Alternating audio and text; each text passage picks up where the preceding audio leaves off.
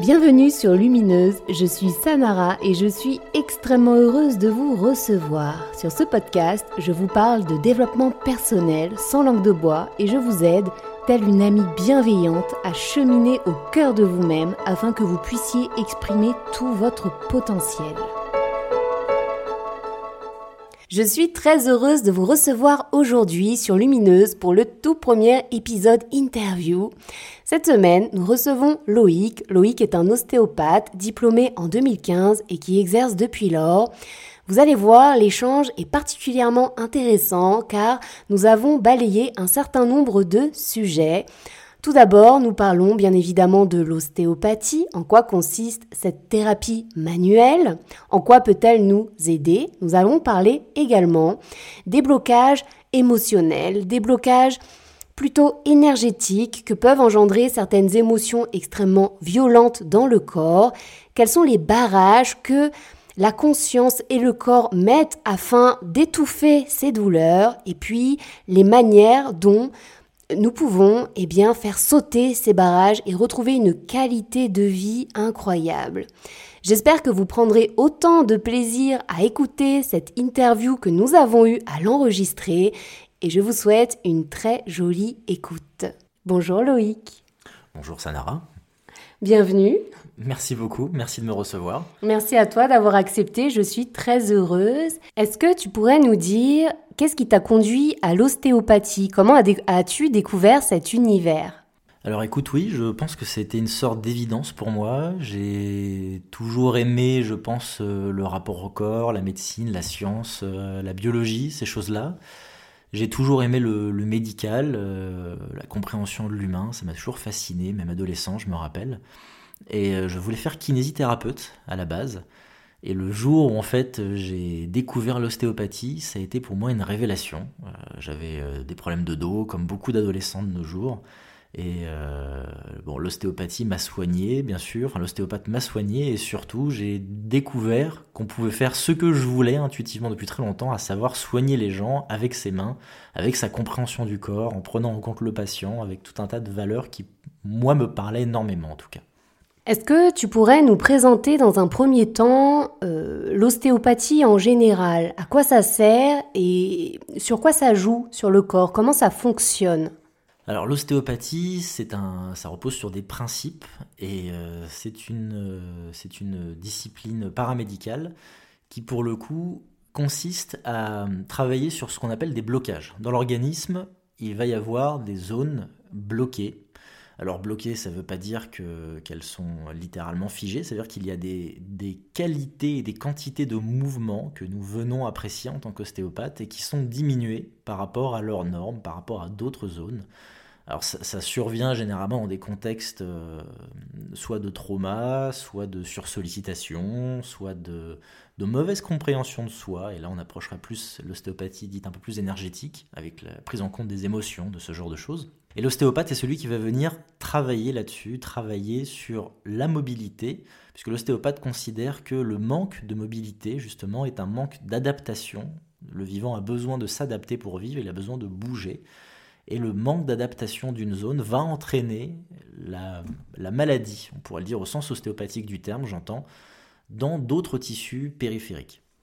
Est-ce que tous les êtres humains, toi, moi, l'autre, est-ce que nous avons tous exactement les mêmes mobilités? Je veux dire, j'imagine qu'on est tous différents et qu'une personne va avoir peut-être une mobilité moindre euh, à certains endroits qu'une autre personne et pourtant, pour cette personne, ce sera OK, ça fonctionne bien, elle est en bonne santé.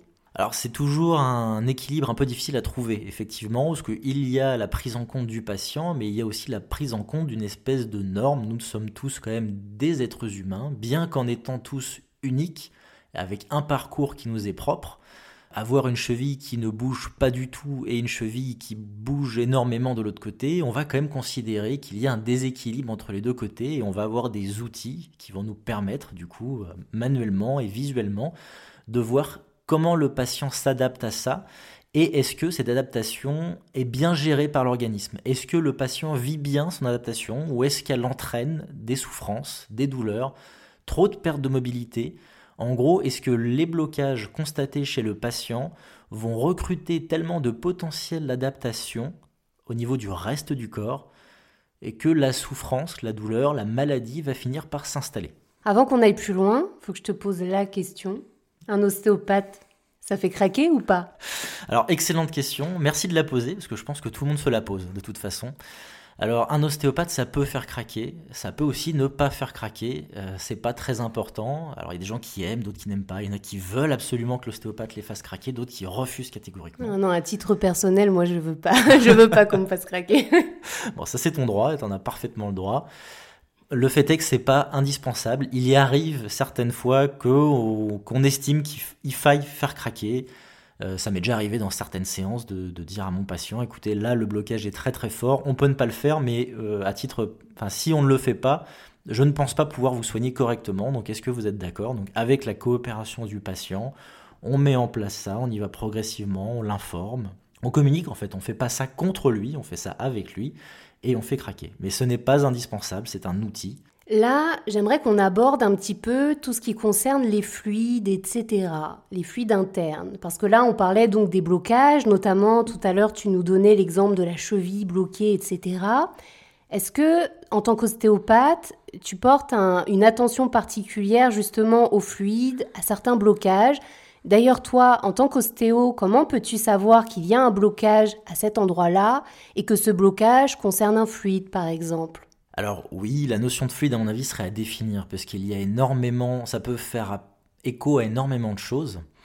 Mais euh, oui, puisqu'il y a en ostéopathie cinq principes fondamentaux, dont l'un est ce qu'on appelle la règle de l'artère, qui consiste à dire que un tissu ne peut être sain que si tous les canaux qui lui amènent ses nutriments et qui lui permettent d'évacuer ses déchets sont en bon état de fonctionnement. Donc oui, tout à fait, on s'intéresse bien évidemment à ça à la qualité du tissu, est-ce qu'il va être infiltré, est-ce qu'il est froid, est-ce qu'il est chaud, est-ce qu'il y a une inflammation, comment est-ce que le, le, sang circule, est-ce que la lymphe circule?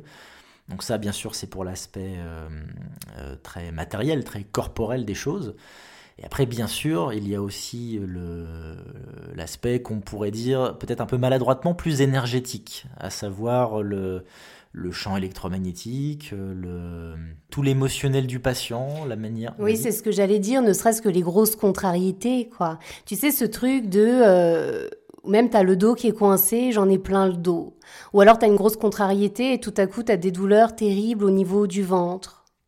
Tout à fait. Et ça, pour le coup, c'est à prendre en compte. Ça fait partie de l'individu. Ça aussi, c'est l'un des principes de l'ostéopathie, d'ailleurs. C'est l'individu dans sa globalité, dans son unicité.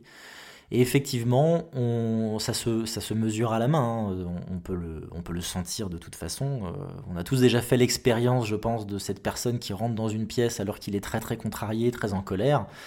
Et d'un coup, tout le monde dans la pièce sent qu'il y a quelque chose qui l'a plombé l'ambiance.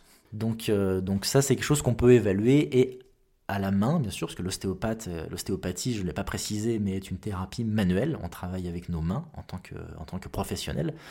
Et on peut évaluer, du coup, euh, la quantité de mouvement d'une zone, comme je le disais, mais on va aussi évaluer à quel point cette zone peut être bloquée et en rapport avec une émotion. C'est-à-dire que lorsque tu vois un patient qui a certaines zones bloquées dans son corps, tu sais que c'est en corrélation avec telle ou telle émotion, c'est ça?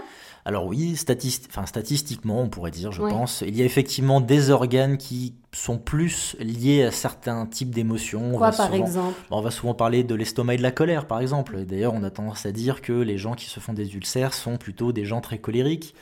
Donc il y a plutôt des organes dédiés comme ça à, un sentiment, à une émotion. Je pense aussi que euh, chaque individu a quand même aussi une cartographie qui lui est propre et qu'il est important donc de, de ne pas voir l'individu que à travers un système un peu général, mais aussi de comprendre son système à lui et d'essayer de mettre en relation. Alors après, il y a des outils qui sont très difficiles à détailler, mais qui permettent ce genre de choses. Est-ce que réellement en une séance avec un ostéo que tu n'as jamais rencontré, il est capable de faire tout ça? Parce que là, quand je t'entends parler, j'ai l'impression qu'il y a quand même une grosse part de, psychologie sensitive quelque part. Et est-ce que c'est pas quelque chose qui se met en place au fur et à mesure des séances? Est-ce que en une séance, au bout de quelques minutes, tu peux te déceler réellement? Tiens, là c'est un blocage, ça c'est de la colère, ça c'est ceci, cela. Tu vois ce que je veux dire? Alors je vois ce que tu veux dire. Euh, je pense qu'encore une fois, je veux, veux pas botter en touche, mais je pense qu'il faut prendre en compte le contexte des choses. C'est-à-dire que pour certains patients, c'est très fluide. Le, patient est vraiment là pour ça. On sent qu'il y a une ouverture à ça. On sent que le patient est très ok avec certaines de ses émotions, et on peut se permettre de lui amener assez facilement. Et pour d'autres patients, euh, le patient n'en est pas là. Et du coup, ce n'est pas à nous, je pense, de forcer la porte et de l'obliger à regarder certaines choses. D'ailleurs, certaines personnes sont... Tout le monde ne vient pas voir un ostéopathe pour les mêmes raisons. Et je pense que là-dessus, il n'y a pas de prise de pouvoir à avoir. Ce n'est pas à nous de l'imposer au patient. Et alors justement, selon toi, à quel moment, moi, en tant que patient, je peux être amené à me dire, tiens, là, ce serait bon pour moi de voir un ostéopathe? Alors, l'ostéopathe intervient dans des domaines très varié. Ça peut aller des simples maux de ventre à la simple lombalgie et euh, en passant par euh, certains problèmes de sommeil, donc certains troubles émotionnels. Alors il faut aussi arriver à, définir un peu tout ça, bien sûr. Faut, bien sûr mettre un cadre. Mais l'ostéopathe peut intervenir dans de nombreuses, euh, dans de nombreuses affections différentes. Après, ça va dépendre aussi de l'ostéopathe que tu as en face de toi. Ça va dépendre aussi du thérapeute. J'ai tendance à penser que comme beaucoup de thérapies, qu'elles soient manuelles ou non, euh, la thérapie est aussi affaire d'interaction avec le patient. Et donc du coup, il faut aussi trouver l'ostéopathe qui est en corrélation avec ce qu'on cherche. Mm. Et d'ailleurs, en ostéopathie, on dit souvent, enfin en fait, dans la thérapie, on dit souvent qu'on a la patientèle qui nous ressemble. Mm, mm. Ça, c'est très intéressant. D'ailleurs, euh, petit aparté, c'est quelque chose qui est vrai, mais finalement, avec tous les thérapeutes, tous les médecins, même les psys, psychologues, psychiatres, si on ne sent pas une petite alchimie, quelque chose qui se passe, si on ne se sent pas en confiance, eh bien, il vaut mieux changer. Alors, je trouve ça, je me permets un petit aparté, effectivement, je pense que ce que tu dis est très intéressant. Je pense qu'il faut qu'il faut pas oublier effectivement que le thérapeute reste, selon moi en tout cas, au service d'une certaine manière de son patient. Et le patient doit être, euh, doit être au centre de la, du soin. Donc ça, ça peut être aussi un indice d'ailleurs pour savoir si votre thérapeute vous convient. Le thérapeute n'est pas là pour prendre le pouvoir sur vous, il est là pour être honnête avec vous, pour être franc, sincère et bienveillant avec vous-même. Il a le souci de vous sans faire de transfert morbide. je pense qu'on ne pourra pas développer aujourd'hui ce que c'est, mais sans aller, euh, sans, sans, de, sans que la, thérapeutique devienne mm. malsaine.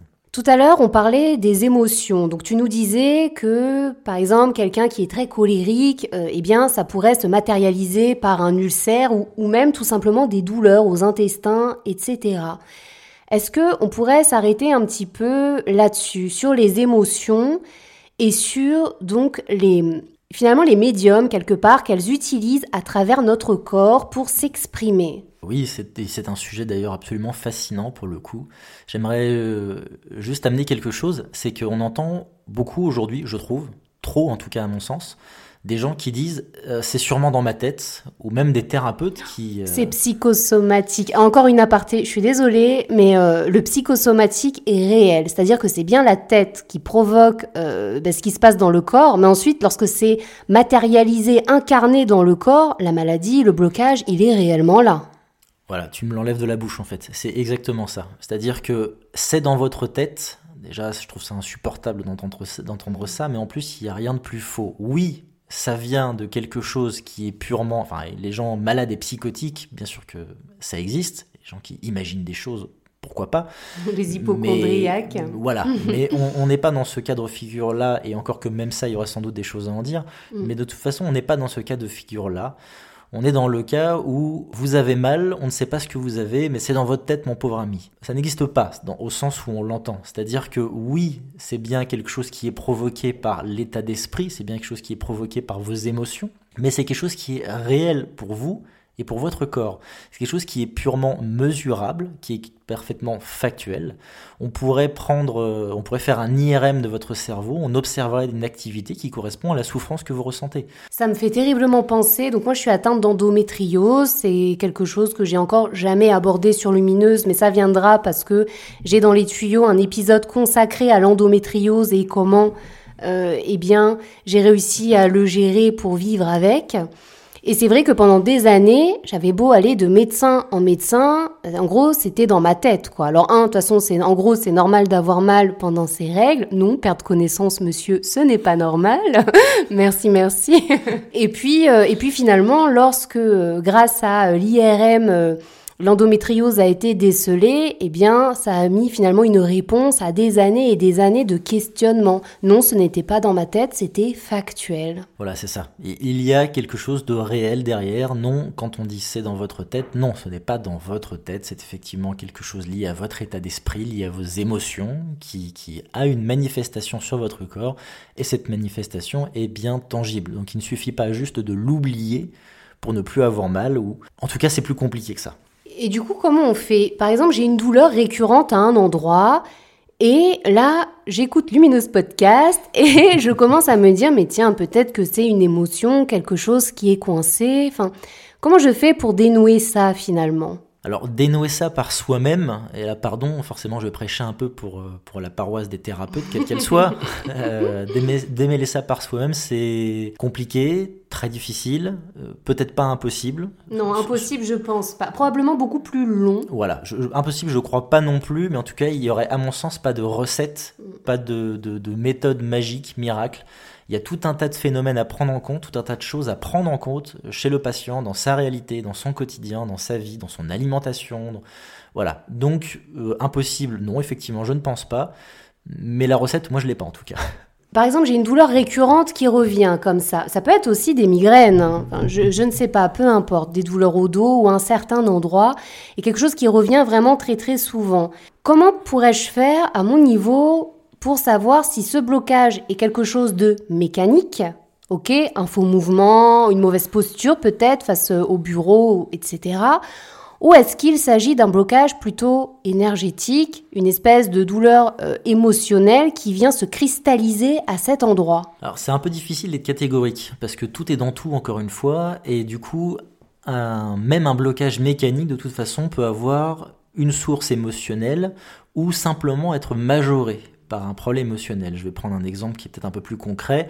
Euh, j'ai eu chopé une grosse indigestion parce que j'ai mangé un truc qui n'allait pas. Mon intestin s'est spasmé. Il y a eu tout un tas de processus neurologiques et musculaires qui s'est mis en place. La zone a été figée par l'organisme pour se dans un réflexe de préservation qui a un impact sur mon dos.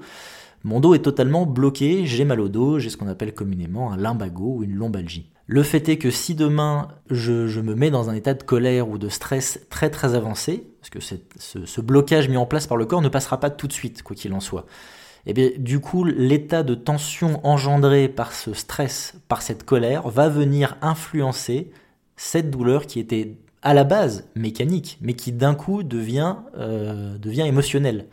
Donc tout est dans tout. Ce que je dis souvent à mes patients, c'est que la santé, c'est comme la maladie, c'est un paramètre, c'est un, pardon, c'est un cumul de paramètres. Plus il y a de paramètres qui vont dans le sens de la maladie, plus la maladie va s'installer. Plus il y a de paramètres qui vont dans le sens de la santé, et plus la santé vient s'installer. C'est euh, fait un peu plus, un peu plus, un peu plus. Tu n'es pas obligé de faire une montagne, mais juste ce petit plus, plus, ce petit plus. Et eh bien au final, c'est un vrai confort de vie retrouvé, quoi. Exactement. Demain, euh, je souffre, j'ai un problème chronique, quel qu'il soit. Ça va être très difficile du jour au lendemain de me guérir. Par contre, je peux déjà commencer à faire peut-être euh, des exercices, faire du sport pour essayer de, renforcer mon organisme et de faire circuler tous les fluides, justement, dont tu me parlais tout à l'heure. Donc travailler dans le sens de ma santé, ça aussi, c'est une des règles de la de l'ostéopathie, c'est le patient et non la maladie. Donc de travailler progressivement, de capitaliser sur ma santé, peut-être d'arrêter de manger certaines choses. Hein. Le sucre, on en parle souvent, qui est un poison pour l'organisme. Du coup, peut-être d'arrêter de manger des sucreries. On aime tous ce genre de, petites diableries, mais euh, il faut comprendre que chaque chose a quand même son influence sur l'organisme. Et mmh. effectivement, peut-être commencer par arrêter les sucreries dans le cadre d'un processus de guérison serait un petit paramètre de plus vers ma santé. Sans doute très insuffisant mais c'est déjà un pas en avant. Oui, mais tu vois, je pense au commun des mortels qui mangent pas mal de gâteaux, de choses comme ça. Déjà, ne serait-ce que diminuer sa consommation, c'est déjà quand même énorme, tu crois pas? C'est déjà quelque chose. Après, euh, encore une fois, il y a du cas par cas à faire. malheureusement, on a des patients dont l'état de santé est, est, très avancé et on sait que diminuer ne suffira pas. Par contre, là où tu as raison, c'est que je pense que quoi qu'il en soit, il faut se mettre en mouvement. Et peut-être que juste commencer à diminuer, à moins se juger, à moins euh, se faire de mal en culpabilisant, parce que beaucoup de gens font tout en culpabilisant, c'est-à-dire oh mon Dieu, je viens de manger un pain au chocolat, euh, je, suis misérable. Alors que non, si ton pain au chocolat tu le manges, eh ben déguste-le, lèche-toi les doigts, fais-le à fond. De toute façon, c'est pas tous les jours quoi, mais quand ça arrive, eh bien justement, il faut le savourer. De toute façon, une chose qui est sûre, c'est que maintenant c'est fait, le pain au chocolat il est mangé et culpabiliser ne serait ne servirait juste qu'à se faire encore plus de mal. Donc encore une fois, il faut pas encourager, enfin l'idée n'est pas de dire aux gens manger des pains au chocolat tout va bien, même si je pense que je vais pas me faire que des amis.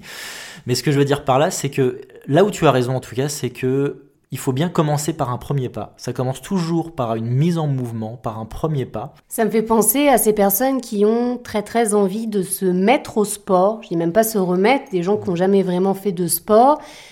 Eh bien, euh, moi je dirais que ne serait-ce que commencer par aller faire une bonne marche, comme ça, tous les jours ou peut-être tous les deux jours, eh bien c'est déjà une manière de remettre son corps en mouvement et euh, bah, de se remettre au sport en douceur quelque part. Tout à fait, d'autant que le problème vient souvent de nos, propres euh, jugements sur nous, de nos propres attentes vis-à-vis -vis de nous-mêmes. Souvent, quand on pense demain, je me remets au sport, on est souvent en train de s'imaginer, je fais ma séance d'une heure, euh, deux fois par semaine, trois fois par semaine. Comme un bœuf. Alors qu'en fait, on pourrait peut-être tout simplement commencer par un premier pas. Celui qui peut se mettre à une heure de sport par semaine, deux heures de sport ah par semaine, ben, génial, qu'il le fasse. Et pour celui qui n'en est pas capable à l'heure d'aujourd'hui, eh bien, il peut commencer par travailler sa volonté et surtout travailler sa santé, son bien-être. Et il verra que mieux il se sentira plus il aura envie de faire de choses dans le sens de sa santé. Et du coup, juste peut-être aller faire une, marche à pied, d'aller sortir 5 minutes. Là, du coup, j'aurais une question. Donc tout à l'heure, on parlait justement des émotions et donc des énergies que cela euh, implique finalement dans le corps qui circulent, qui circulent et hop, qui vont se bloquer à certains endroits. Eh bien, une fois qu'on a décelé que donc ce blocage est issu de quelque chose d'émotionnel ou quelque chose que mon corps a vécu. Parce que, par exemple, je vais prendre mon exemple personnel. Euh, donc Loïc était mon ostéopathe. C'est comme ça qu'on s'est rencontrés il y a quelques années à présent. Et à l'époque, lorsque j'ai été le consulter, je souffrais constamment de blocage du dos. Mais des trucs euh, vraiment, vraiment horribles, quoi. Et lorsque je suis sortie de mon amnésie, eh bien, tous les deux, on a compris quelque chose, c'est que tous ces blocages que j'avais finalement au niveau du bassin étaient directement liés au viol que j'avais subi pendant ma petite enfance. Et donc la question est, lorsqu'il y a un barrage comme ça, quelque part, des énergies qui stagnent à un endroit parce que le corps souffre et il n'est pas entendu, donc l'endroit va souffrir jusqu'à ce qu'il soit entendu, Comment on fait pour faire sauter ce barrage? Comment on fait pour faire circuler les énergies de manière saine? Alors effectivement, ça c'est un peu le nerf de la guerre et euh, c'est là où généralement il faut un intervenant extérieur.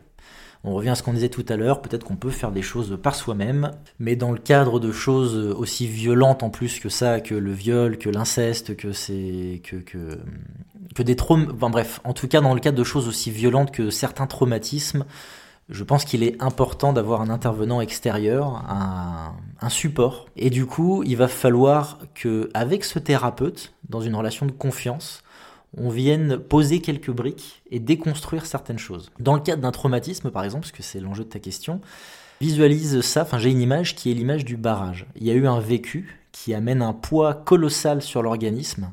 Et cet organisme il est prévu pour survivre, quoi qu'il en soit. Nous sommes faits pour la survie, nous sommes équipés, et nous allons mettre en place tout un tas de systèmes pour nous préserver et pour vivre, d'où l'image du barrage. Nous allons ériger un barrage qui va occulter une partie de nous, qui va occulter ce traumatisme.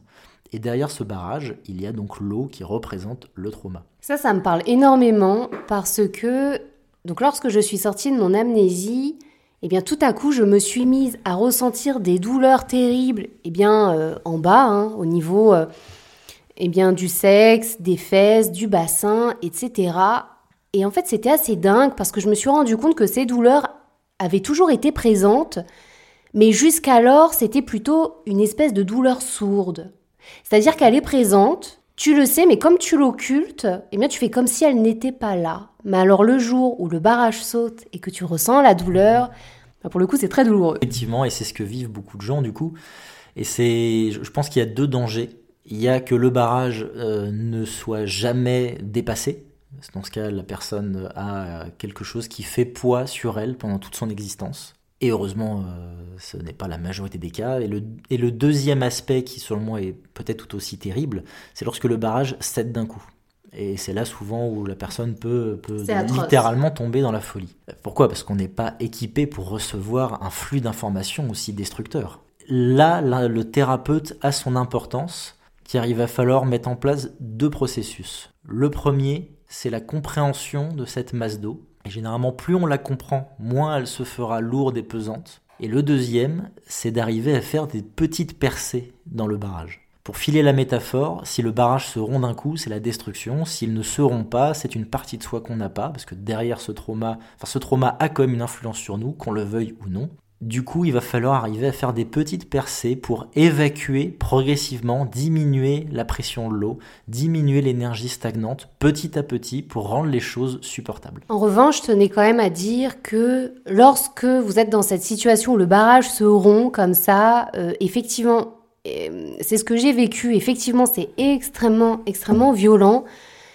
En revanche, c'est pas parce que c'est violent que ça veut dire que vous n'allez pas vous relever face à ce flot d'eau comme ça. Ce que je pourrais donner comme conseil, ce serait surtout de bien s'entourer. Et si vous décidez de vous entourer de thérapeutes, eh bien, s'entourer, par exemple, un ostéopathe pour tout ce qui va toucher au corps, pour refaire circuler les énergies, pour remettre en place, eh bien, toutes ces choses qui se seraient mises comme ça un petit peu de travers. Et en plus, avoir un, un accompagnement plutôt psychologique avec un, un psychiatre, un psychologue, peu importe. C'est-à-dire vraiment embrasser le fait de soigner et le corps et l'esprit. Les deux sont totalement indissociables. Qu'est-ce que tu en penses de ça? Euh, ben que c'est une vérité, euh, c'est une vérité. Le, le corps et l'esprit sont totalement indissociables. Les deux s'influencent, les deux fonctionnent de pair. Euh, et, je sais que pour ma part, je travaille régulièrement avec euh, des, avec des psychothérapeutes, avec une psychothérapeute, avec une énergéticienne, une dame qui est spécialisée justement dans les émotions, avec une naturopathe, avec d'autres spécialistes qui pour le coup vont amener leur pierre à l'édifice avec leur levier, leur prisme d'analyse, de compréhension qui vont pouvoir aider le patient différemment. Chacun a sa pierre à amener et je pense que ce qui est le plus efficace à titre personnel en tout cas, c'est d'avoir un thérapeute pour s'occuper effectivement du corps, quel qu'il soit, et d'avoir effectivement un thérapeute pour s'occuper pardon, de l'esprit, quel qu'il soit, comme tu le disais, psychologue, psychiatre, psychothérapeute, peu importe, tant que c'est dans une relation de confiance, de compréhension, de soins, de santé. Est-ce que quelque part, le travail du thérapeute serait pas de rappeler au patient quelque chose qu'il sait déjà finalement? Mais le fait de l'entendre euh, de quelqu'un d'extérieur, eh bien tout à coup, ça résonne en nous. Alors, je pense que le travail du thérapeute, c'est ce que tu dis, c'est de... Je, dirais que le travail du thérapeute, c'est de reconnecter le patient à lui-même. Notre boulot, c'est de ramener le patient à lui, pour, sa, pour son épanouissement. Ça, ça, ça, c'est quelque chose qui me parle beaucoup. En plus, je pense que vous le savez aujourd'hui, euh, moi, ce que j'aime, c'est l'introspection. J'en suis dingue. Je suis persuadée que c'est par ce biais-là que on peut retourner en soi pour trouver toute sa force, pour aller puiser eh bien toutes ses ressources et puis également pour s'arranger, s'améliorer et donc arranger et améliorer son environnement matériel. Et là du coup ce que tu dis ça me parle vraiment beaucoup parce que le fait d'aider finalement son patient à aller se reconnecter à lui-même afin d'aller saisir, afin d'aller comprendre pourquoi ça fonctionne pas et quelles sont les choses qu'il peut mettre en application dans son quotidien factuellement afin eh bien, d'arranger la situation.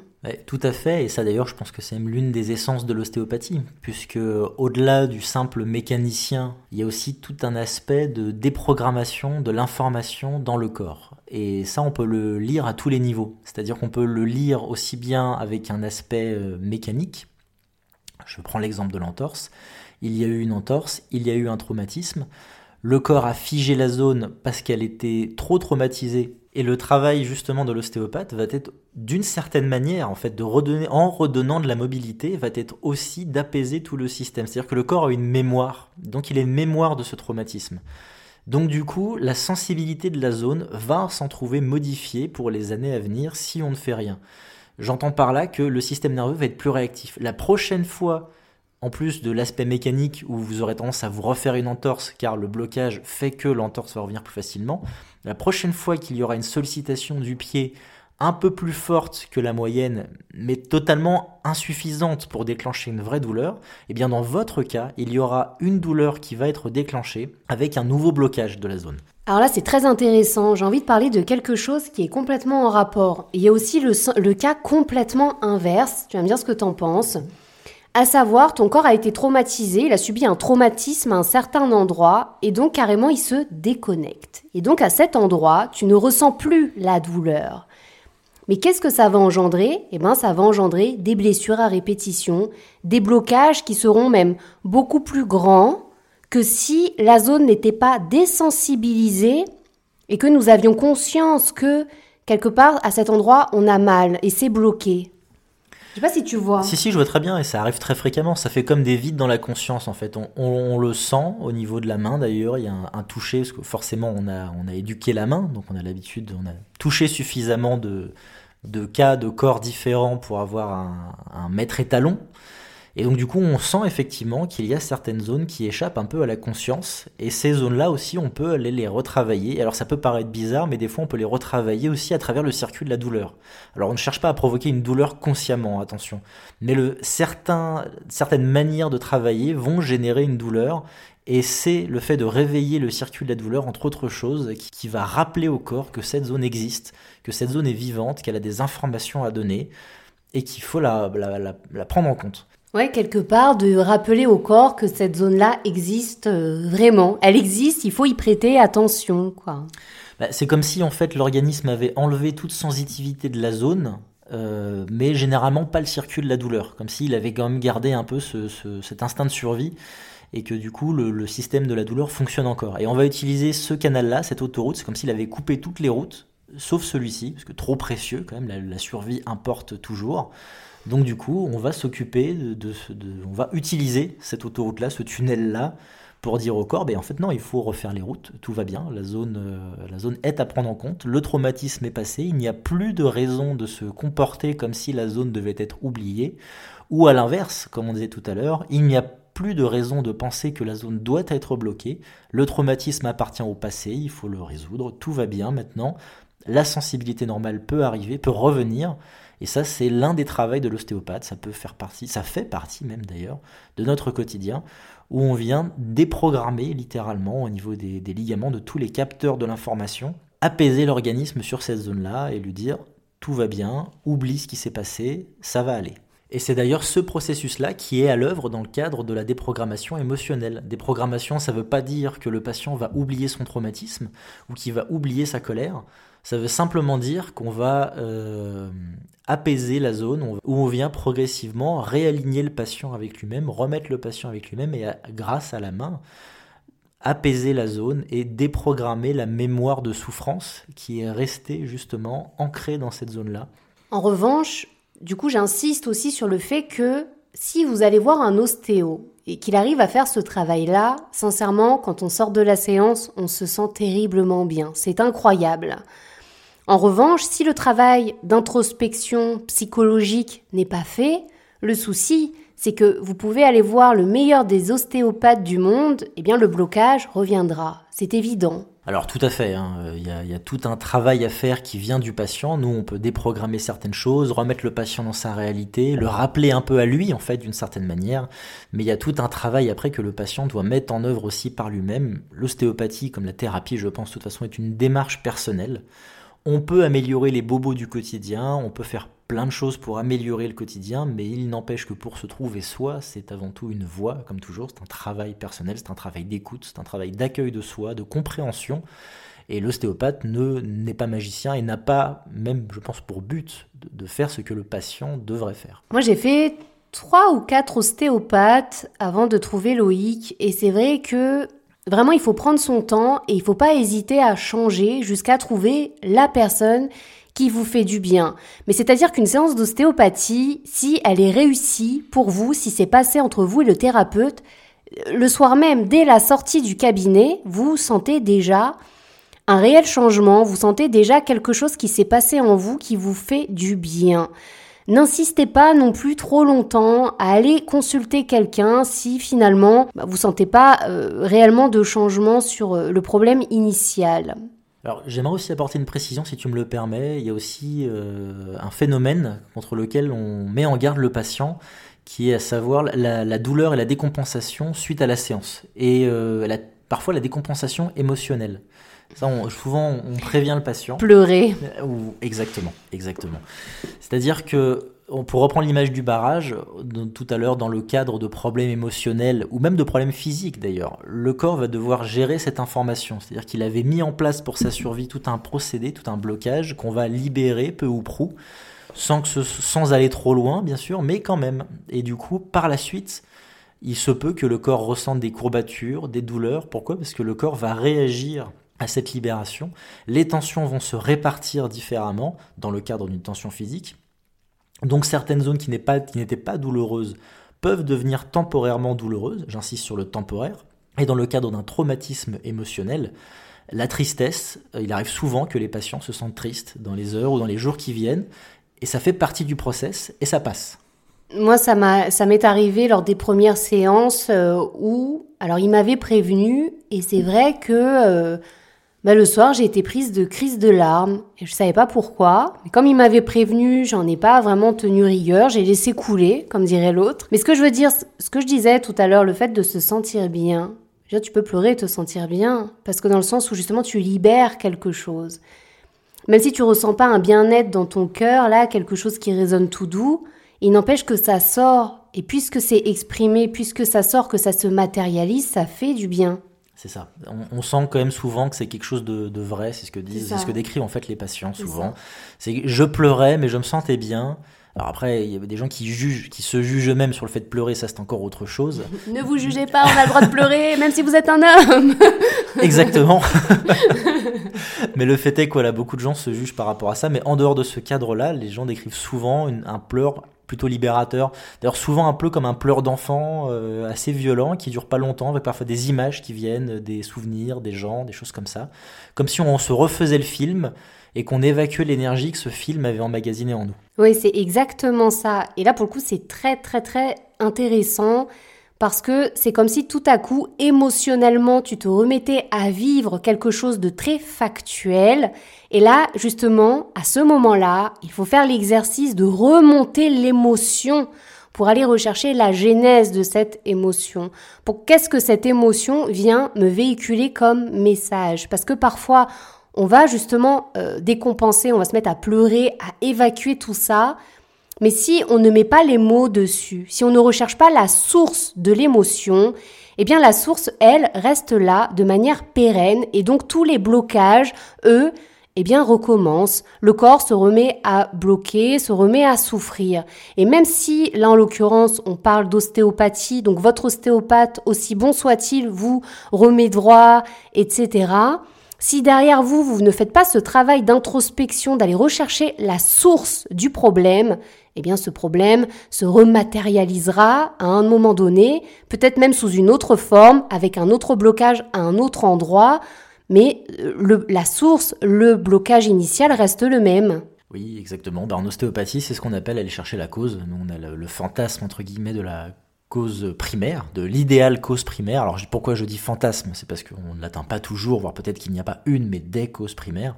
Mais effectivement, c'est d'aller comprendre la source de chaque mot, la source de chaque chose, en tout cas d'essayer de s'en approcher le plus possible, et plus on s'en rapproche, plus on peut la déprogrammer, plus du coup le patient, peut avoir accès à lui-même et devenir euh, libre de ses souffrances, libre de, ses maux, libre d'être lui en fait. Donc ça y est, on arrive à la fin de l'épisode et comme toujours, eh bien nous arrivons au moment où nous passons à l'action. Donc Loïc, eh bien, ça va être à toi. Quels sont donc les passages à l'action que tu eh bien, nous conseilles pour cette semaine? Pour moi, le, passage à l'action, c'est de travailler son rapport à soi, bien évidemment, de travailler sa connexion avec soi. Donc moi, j'aurais peut-être trois exercices éventuellement, de petits exercices à faire.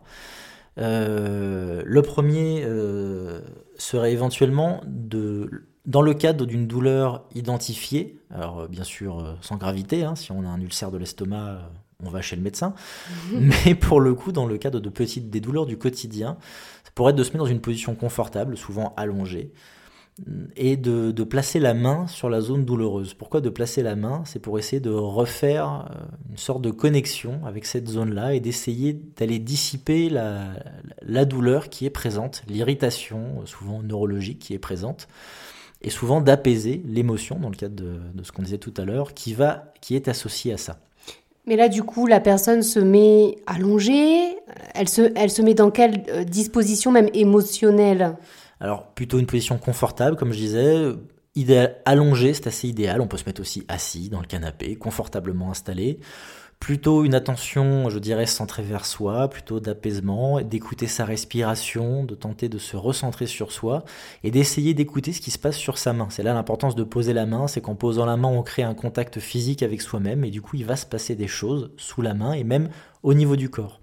Donc d'essayer à travers la main, d'essayer de d'écouter ce qui se passe et de travailler avec la respiration, c'est-à-dire que en respirant en rythme, avec euh, de, belles amplitudes, sans forcément forcer la respiration, mais avec des amplitudes assez généreuses, euh, d'aller à chaque expiration tenter de relâcher, comme si vous faisiez, comme si à chaque expiration vous dissipiez ce qu'il y a sous la main. Vous essayez de relâcher, libérer, vous évacuer la douleur de la zone. Alors un deuxième exercice alors un deuxième exercice, euh, ce serait pour moi ce serait une forme de méditation. Ce serait euh, le scan corporel. Pour moi, c'est l'un des exercices les plus intéressants de manière. C'est plus générique, c'est-à-dire que ça ne, ça ne concerne pas forcément une douleur en particulier. C'est plus un exercice de fond, d'entraînement quotidien, ou plutôt le soir ou le matin. C'est un exercice qui donne de l'énergie, donc peut-être plutôt le matin, au réveil, Progressivement, on va faire le scan de son corps, c'est-à-dire qu'on va rappeler à la conscience chaque partie du corps, en commençant par les pieds, par la main, par la tête, peu importe, souvent on commence par une extrémité. Et le piège, c'est de ne pas visualiser. Nous sommes dans un monde, euh, je dirais, d'abstraction, on est souvent dans nos pensées, on n'est quasiment euh, jamais ici, on n'est quasiment jamais présent. Et là, le but du jeu ne va pas être justement de visualiser son corps, comme on pourrait le dire, euh, que ce soit avec de la lumière ou quoi caisse. Au contraire, le but là, ça va être de travailler la sensation physique, donc de ressentir son corps, d'avoir l'esprit le plus léger, le plus détendu. Encore une fois, on peut se caler un peu sur la respiration au début pour, pour s'apaiser. Et ensuite, on va justement sentir ses pieds, sentir le poids du pied, la densité, éventuellement l'os qui est à l'intérieur, et monter comme ça la cheville, le genou, je sens la chair, je sens l'os, je sens le muscle, je sens que ça bouge, je sens que ça chauffe, je sens que c'est froid. S'attacher à, chaque sensation et remonter progressivement pour faire tout le corps. Et ensuite faire un espèce de balayage général où je sens tout mon corps qui vibre, qui pulse, qui bouge. Et donc c'est quoi le but? C'est-à-dire qu'à un moment on peut sentir est-ce que avec c'est avec cet exercice qu'on peut ressentir certains blocages? Alors avec cet exercice, on va ressentir certains blocages, donc on va avoir une meilleure cartographie de son corps, de ses blocages, de ses zones de souffrance, de ses zones euh, plus mobiles. On va même parfois avoir une cartographie, on peut avoir une cartographie en plus des zones un peu émotionnelles. Je veux dire par là, d'un coup, je sens que mon ventre est très très tendu, et quand je sens mon ventre tendu comme ça, bizarrement, ça m'évoque une sensation d'angoisse. Donc on peut comprendre que tiens, en ce moment, je suis peut-être un peu angoissé, peut-être un peu stressé par certaines choses. Laisser remonter justement l'information. Comme je disais, le but, c'est de recréer un lien avec soi-même. Soit c'est quoi? Bah, C'est aussi son corps. Son inconscient, c'est aussi son corps. L'inconscient s'exprime à travers l'organisme.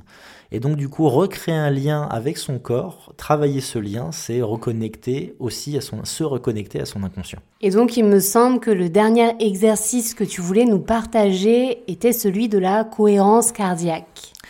Exactement, et donc le dernier pour moi, qui est l'un des plus puissants selon moi, c'est la cohérence cardiaque. Alors c'est encore autre chose, et c'est plus vraiment pour travailler la vitalité du cœur et travailler euh, la sérénité. Et donc factuellement, ça consiste en quoi? Alors l'exercice est extrêmement basique, ça va être de caler la respiration, enfin les cycles respiratoires sur des cycles de 10 secondes. Donc je m'explique, il va falloir faire 5 secondes d'inspiration, 5 secondes d'expiration. Alors pour ça, il y a tout un tas d'applications sur Internet, même sur le smartphone.